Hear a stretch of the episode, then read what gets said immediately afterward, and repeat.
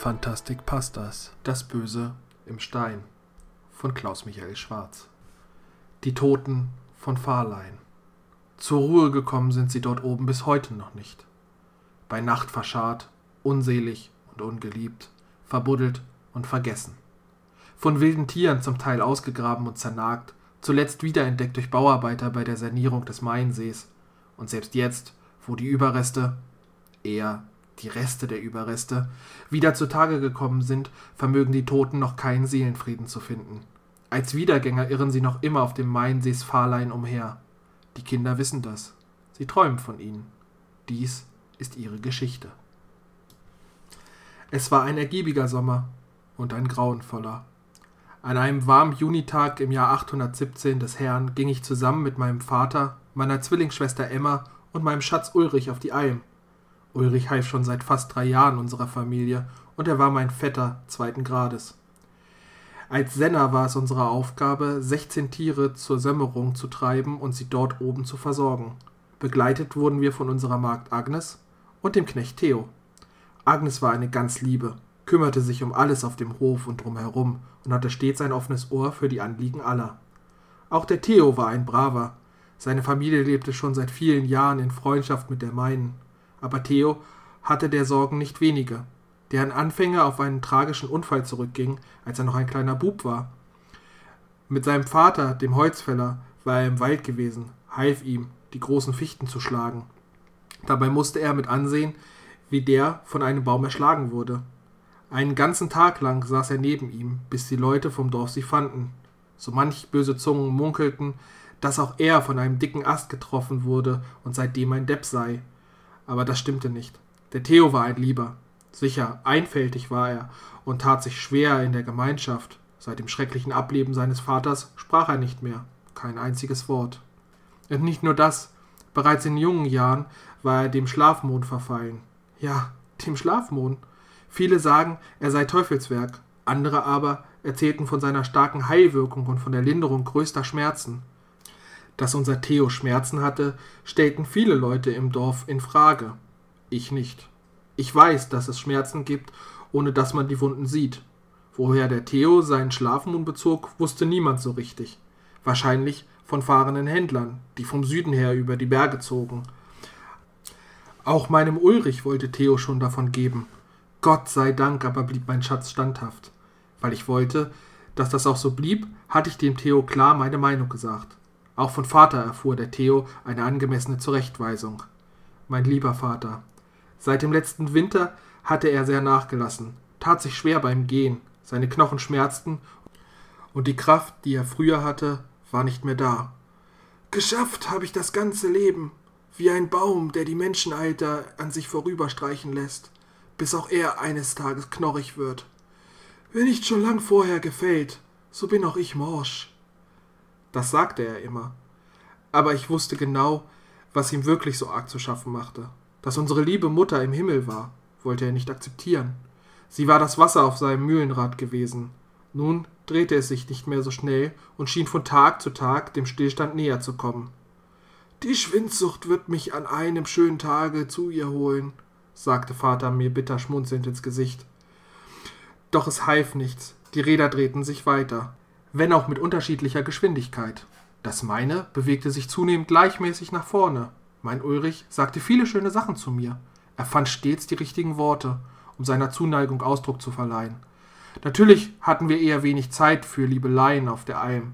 Davon abgesehen war das Küssen etwas unangenehm, weil der Ulrich eine Rotznase hatte.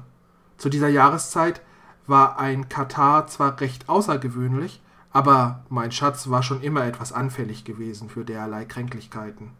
Die Nacht vor dem Aufstieg war ungewöhnlich hell. An keine andere kann ich mich erinnern, die derart voll mit Sternenschimmer war. Wie Kristalle strahlten die Himmelskörper über uns. Für den Auftrieb brauchten wir einen knappen Tag. Die Sonne zeigte sich nur wenig, versteckte ihr Antlitz die meiste Zeit hinter bauschigen Wolken mit grauem Saum. Doch wir waren schon froh, dass es nicht regnete. In jenen Tagen regnete es nämlich oft und viel. Dann war ein Aufstieg überaus gefährlich und forderte nicht selten Leben von Menschen und Vieh. Die Tiere ließen nicht zu, dass wir vor Einbruch des Abends den Mainsee erreichten, und wir ließen nicht zu, dass der Aufstieg allzu beschwerlich für sie werden würde. Alle gaben Acht auf das teure Fleckvieh, so als wäre jedes einzelne ein Kind von Eigenfleisch und Blut. Es war unser Leben. Die Sonne ging gerade unter, als wir das Vieh zur Sämmerung getrieben hatten. Der Aufstieg war gemeistert und wir bezogen die Sennhütte, die kaum mehr als ein Holzstadel war. Und so begann unsere Zeit auf dem Mainsee. Es war schön dort. Die Kühe weideten, wir molken sie und stellten aus dem Rahmen kostbare Butter, aber auch Käse her. Außerdem machten wir Heu für den Winter, denn wenn man auch nie wusste, wer von uns den nächsten erleben würde und wer nicht, so hatten wir die Gewissheit, dass er so oder so kommen würde. Emma, meine liebe Schwester, die ältere und hübschere von uns beiden, wenn sich auch ersteres durch wenige Momente ergeben hatte und das andere offenbar nur ich so sah, war die geborene Melkmeisterin. Die Kühe gaben bottichweise Milch, die wir rasch verarbeiteten. Die Herren von Greifenstein zahlten gut. Manchmal redete Emma mit dem Vieh, so wie ich im stillen Momenten mit meinem Ulrich sprach. Die Tage auf der Alm vergingen. Einer, zwei, drei. Und am vierten Tag ging uns eine Kuh verloren. Es war die junge Elsbeth, Theos Lieblingstier. Die Gemüter waren erregt, jene von Vater und unserem Knecht verständlicherweise am meisten. Die Sennhöhen waren an vielen Stellen baumbesetzt, dichtes Waldwerk durchbrach das volle Hellgrün der Wiesen. Um möglichst rasch das unübersichtliche Gehölz zu sichten, gingen unsere drei Männer gemeinsam los, teilten sich aber bald in verschiedene Richtungen auf. Die Sonne stand hoch und ich saß im Schatten der Sennhütte, nahm zwei Hasen aus, die Ulrich am frühen Morgen gefangen hatte. Aber immer wieder sah ich ungeduldig auf blickte abwechselnd zum Waldessaum und herüber zum Hang, in der Hoffnung, einen der Männer zusammen mit Elsbeth zu sichten. Vergeblich. Das Warten war mir unangenehm, und der Nachmittag zog sich äußerst zäh dahin. Vater, der Erste, der zurückkam, die anderen beiden ließen noch recht lange auf sich warten, war auf zweifache Weise fündig geworden. Ein Stück den Wald hinein hatte er ein großes Loch entdeckt, das dort im Boden klaffte. Ein tiefer Riss im Stein, groß wie ein ganzer Hof, der das unbekannte Schwarz des Erdinneren entblößte. Und ja, am Rande jenes Höhleneingangs fand er auch Spuren von Elsbeth. Ein Fladen hing an der rauen Felskante. Damit war das klägliche Schicksal des armen Viehs mehr als eindeutig. Senkrecht geht's da runter. Der Stein ist nass und rutschig. Wie tief das Loch ist, ist nicht auszumachen. Arme Elsbeth.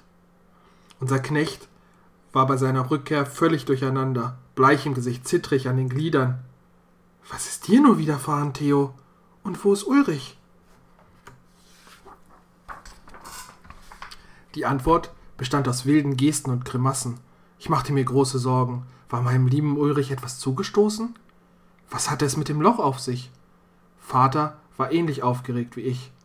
Höllenloch, fauchte unsere Magd. Im Wald geht es doch nicht nur mit rechten Dingen zu. Hat einer von euch je zuvor dieses Loch gesehen? Es ist, als wäre es über Nacht von einem Riesen ausgehoben worden.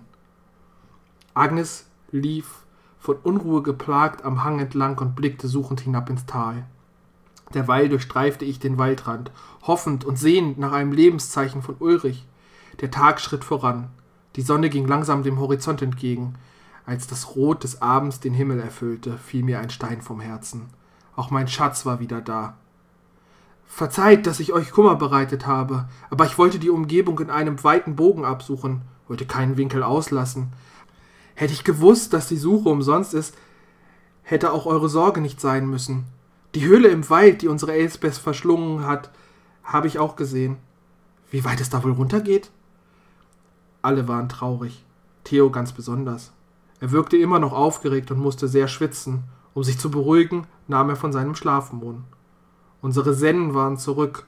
Die Kuh kam nicht mehr. Nur einen Tag später, als bereits der nächste Abend dämmerte, kam dann der Fremde. Ein großer, hagerer Mann mit zerzaustem Rauschebart, rot wie das Fell vom Fuchs, das Gesicht voller Schrunden und Wetter gegerbt, die Augen ähnlich dem Wasser vom Bergsee, betrachtet durch Glas, tief, blau, unergründlich. Angst stand in ihnen geschrieben, gekrümmt kam der Mann daher, nicht wegen eines Hexenbuckels, sondern als Folge von Verletzungen. Verkrustetes Blut am Kopf, Hemd und Rock dreckig und zerrissen. Schwächlich und hinkend auf den Beinen wirkte er um einiges älter. Tatsächlich hatte er aber wohl kaum mehr Linze auf dem Buckel als mein Ulrich. Ich bin der Vinzenz, sprach er im Dialekt der westlichen Lande. Anders als sein Leib war seine Stimme kräftig, voll und dunkel. Dem Herrgott danke ich, dass er heute noch einmal mein Leben verschont hat. Ein Sünder bin ich gewesen, und Strafe habe ich erfahren. Doch nun werde ich Buße tun und in Reue leben. Hört, was ich euch sage. Vinzenz erzählte eine schauerliche Meer von einer schwarzen Gestalt, die nächtens durch die Bergwälder streift, um ahnungslose Wanderer zu meucheln und sich ihrer Habe zu bemächtigen. Emma und ich kannten solche Geschichten. Alte Bergsagen und Legenden, die Mutter in langen Winternächten am Kaminfeuer zum Besten gegeben hatte. Das wirklich Grauenvolle an Vinzens Schilderung aber war, dass jene Gestalt die Person gewesen sein soll, die ihn zugerichtet hatte. Heimtückisch kam er von hinten, schlug mir seinen Knüppel auf den Kopf. Ich war kurz weg, öffnete meine Augen aber sogleich wieder, und da erblickte ich ihn, ein schwarzer Mann, hechelnd und röchelnd über meinem Rucksack gebeugt. Als er mich sah, holte er gleich wieder aus, um mir weh zu tun. Erst viel später wachte ich unter größten Schmerzen erneut auf. Gott sei Dank, dass ich überhaupt wieder erwacht bin. Die Gestalt war verschwunden und meine Sachen auch. Immerhin habe ich mein Leben noch und die Hilfe von guten Leuten wie euch.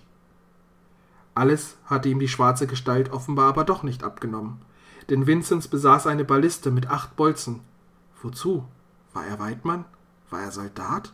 War seine Geschichte erfunden? Führte er etwas im Schilde? Für mich jedenfalls war Vinzenz selbst der dunkel gekleidete Fremde, vor dem man sich in Acht nehmen musste. Aber was hätten wir tun sollen? Wir taten das, was uns am vernünftigsten erschien, boten ihm Obdach und Verpflegung. Vinzenz war fiebrig und derart schwach, dass wir trotz unseres Misstrauens, was seine Person betraf, von ihm keine Gefahr ausgehen sahen. Klar war, dass er Angst hatte, große Angst, und er steckte uns allesamt damit an. Gemeinsam nahmen wir am späten Abend das Nachtmahl ein. Das Beisammensein am offenen Feuer gab mir ein heimeliges Gefühl. Obwohl nun ein fremdes Gesicht mit in unserem Kreise saß, empfand ich es als angenehmes Wohlsein. All das Ungewisse und Zwielichtige außerhalb der dünnen Hüttenwand konnte mich nicht erreichen. Mein beruhigtes Befinden ging fließend in ein Schlummern über, so dass ich in tiefen, traumlosen Schlaf fiel. Der nächste Tag auf dem Mainsees begann mit einer grausigen Entdeckung. Jemand hatte unser Vieh geschändet. Drei Tiere wiesen Schnitte an der Seite auf, die ihnen sehr wahrscheinlich mit einem Messer zugefügt worden waren. Der Schrecken stand uns allen ins Gesicht geschrieben. Einmal mehr war Knecht Theo außer sich und zeigte unter Tränen auf die blutverkrusteten Wunden. Die ganze Zeit über hatte er bei den Kühen gewacht, weder ihm noch einem von uns war etwas aufgefallen. Und der geschwächte Vinzenz hatte den ganzen Tag ruhend in der Hütte verbracht. Gott sei Dank, dass die Verletzungen nicht allzu schlimm ausgefallen waren. Das Vieh litt, doch sterben musste es nicht. Später an jenem Tag hatte ich Gelegenheit, mit meinem Ulrich alleine zu sein. Wir saßen an einem Hang, blickgeschützt durch einen Hain. Er hielt mich fest in seinen Armen und liebkoste mich. Dann ergriffen seine warmen, kräftigen Hände meine Oberarme und er sah mich eindringlich an. Mein Engel, höre mich. Was, wenn ich dich fragen würde, ob du mit mir weggehen möchtest?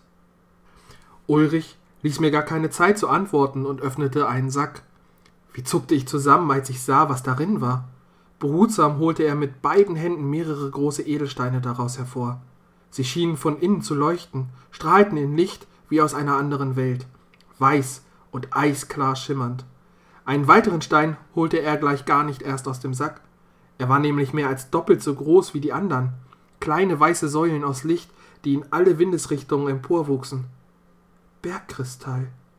Noch während ich diese Worte sagte, beschlich mich ein seltsames Gefühl, in dem sich atemlose Faszination mit dem kalten Nackengriff einer schlimmen Ahnung vermischte. Woher hast du die Edelsteine? Durch großes Glück gefunden. Hast du sie dem Vinzenz weggenommen? Sag es mir. Wie denkst du nur von mir? Du glaubst, ich hätte diesen Vinzenz bestohlen? Wenn ich das getan hätte, dann hätte ich ihm auch die Balliste abgenommen und dafür gesorgt, dass er nicht mehr aufsteht. Ich verzichtete darauf, eine Antwort zu geben. Ulrich merkte, dass mich seine Worte nicht zufriedenstellten. Mein Schatz, ich habe die Steine am Rande der Höhle gefunden, als ich nach Elsbeth gesucht habe. Ich sagte doch, ich hatte großes Glück, und dieses will ich mit dir teilen. Ulrich spürte meine Zweifel, machte aber keine weiteren Anstrengungen, sie auszuräumen. Den ganzen Tag über redete ich nicht mehr mit ihm. Etwas war gar nicht in Ordnung auf dem Mainsees. Eine Spannung lag in der Luft, deren Entladung ich zu jeder Zeit fürchtete. Doch sie kam nicht. Ein weiterer Tag verging und wir trafen uns zum Abendmahl. Agnes kochte eine heiße Brühe mit Pökelfleisch und Kräutern. Ob es an der Aufregung jener Tage lag oder ob das Essen auf irgendeine Weise verdorben war, mir wurde schummrig und ich nickte weg. Als ich wieder erwachte, fand ich mich auf meinem Lager wieder, unfähig, die Glieder zu bewegen. Um mich herum saßen Ulrich, Agnes und Emma. Sie blickten mich an, aber sie sprachen kein Wort. Ein Unwetter hatte eingesetzt. Regen und Donnergrollen dröhnten in meinem Kopf, und ich meinte dazwischen wie aus der Ferne viele Stimmen zu hören, die teuflische Flüche aussprachen. Waren sie wirklich da? Sie klangen, als ob sie den Wolkenbruch beschworen oder gegen ihn anstimmten. Der Zorn des Himmels entlud sich auf uns. Regenströme ergossen sich in die Täler. Ulrich streichelte meine Hand. Ich, ich, ich habe einen großen Fehler gemacht, mein Schatz. Der, den ich bestohlen habe, war auch nur ein Dieb. Die Gier hat mich überkommen. Dabei wollte ich nur alles schön machen für dich. Du, du bist der schwarze Mann? sagte ich mit zitternder Stimme. Nein, rief jemand im Hintergrund. Es war Vater. Der schwarze Mann ist da draußen. Er versteckt sich hinter den Bäumen. Wie ein dunkler Blitz huscht er zwischen den Regentropfen hindurch. Er möchte seine Kristalle zurück, aber das reicht ihm noch nicht. Bestrafen will er uns alle. Emma und Agnes begannen zu weinen. Ulrich zog die Nase hoch. Vater fuhr fort. Es gibt Hoffnung. Ich habe mit ihm gesprochen und er hat mir eine Offerte gemacht. Ich sah mich um. Wo ist Theo? Wo, wo ist Vinzenz? Sind beide verschwunden, sagte Agnes. Vater schluckte und atmete schwer. Verzeih, Kind. Der Geist vom Berg verlangt ein Opfer. Für die Tiere, für die Ernte, für die Gaben. Ich bot ihm an, er solle mich nehmen, damit ich wieder bei eurer lieben Mutter sein kann. Damit gab er sich aber nicht zufrieden. Eine von euch, sagte er. So soll es sein, erwiderte ich, und es zerriss mir das Herz. Es war schwer, eine Entscheidung zu treffen, doch jetzt verstehe ich. Darum hat mir der Herr zwei von euch geschenkt. Eine muss ich wieder hergeben. Und der Ulrich hat es mir gestanden. Er liebt die Emma mehr als dich. Tut mir leid, Kind. Der Preis muss bezahlt werden. Dafür soll eure liebe Mutter wieder zu uns zurückkommen. Das hat er mir versprochen. Und wir anderen bleiben verschont von seinem Zorn. Aber ein Opfer muss sein. Der Herr verzeih's mir. Ulrich sah mich fassungslos an und schlurzte wie ein kleiner Bub. Irgendwo hinter ihm aber hörte ich ein tiefes, kehliges Lachen. Verzweiflung überkam mich. Verzweiflung, groß und massiv wie der Gipfel im Süden. Ich sprang von meinem Lager auf und taumelte hinaus in die Nacht. Das Unwetter hatte etwas nachgelassen, trotzdem konnte ich mich kaum auf den Beinen halten. Was war nur mit mir passiert? Mein Kopf war schwer, meine Glieder taub. Hatte man mich vergiftet? Ich wollte nur weg, doch weit kam ich nicht. Von der Seite stieß mich jemand. Es war Knecht Theo. Mit seinem kleinen Schlitzmesser sprang er wie ein angeschossener Rehbock wild auf und ab. Da, da, Papa, Papa! sah er seinen toten Vater. War es nur ein Hirngespinst, hervorgerufen durch die teuflische Kraft des Krauts? Opfer, Opfer, ja, bringen wir Opfer, sonst holt er uns. Papa, Papa, Opfer, der Geist im Fels, im Fels! Was war damals wirklich geschehen? als Theo mit seinem Vater in den Wald gegangen war. Agnes, bleich vor Schreck, fasste sich ein Herz und kam mir zur Hilfe geeilt. Sie zog den Theo an den Haaren. Ich sprang um die Ecke der Hütte und wollte den Hang hinauf. Dann ein dumpfes Geräusch. Agnes stürzte. Ich hätte mich nicht umdrehen sollen, denn sofort wurde ich von etwas gepackt und zu Boden gerissen. Ohne Kraft in den Beinen rutschte ich auf dem matschigen Untergrund aus. Und wie ich fiel und mein Gesicht sich in den Schmutz neben der Hütte grub, stieß ich mit meinem Wangenknochen auf etwas Hartes. Dort lag er, verscharrt, im Boden auf der Rückseite der Sennhütte, ein Mann, tot. Ehe ich mich zu den Lebenden umdrehen konnte, schlug mir einer von ihnen den Schädel ein. Etwas Dünnes wurde mir in den Kopf getrieben. Ich glaube, es war einer von Vinzenz Bolzen. Ich entschwand, verließ meinen Körper und hörte mit einem Male eine fremde Stimme. Bah, Mädel, soll dein glitzernd Augenlicht eingehen in mein Stein, und will der Himmel den Rest von dir nicht haben, so fahr in die Träume der Kinder, ruf da hinein dein Klagen, so bleibt etwas von dir hier. Hatten wir die Bergdämonen erweckt? Oder waren es jene böse Geister, die wir tief in uns schlummernd im Sommer 817 hinaufgetragen haben zum Main Sees?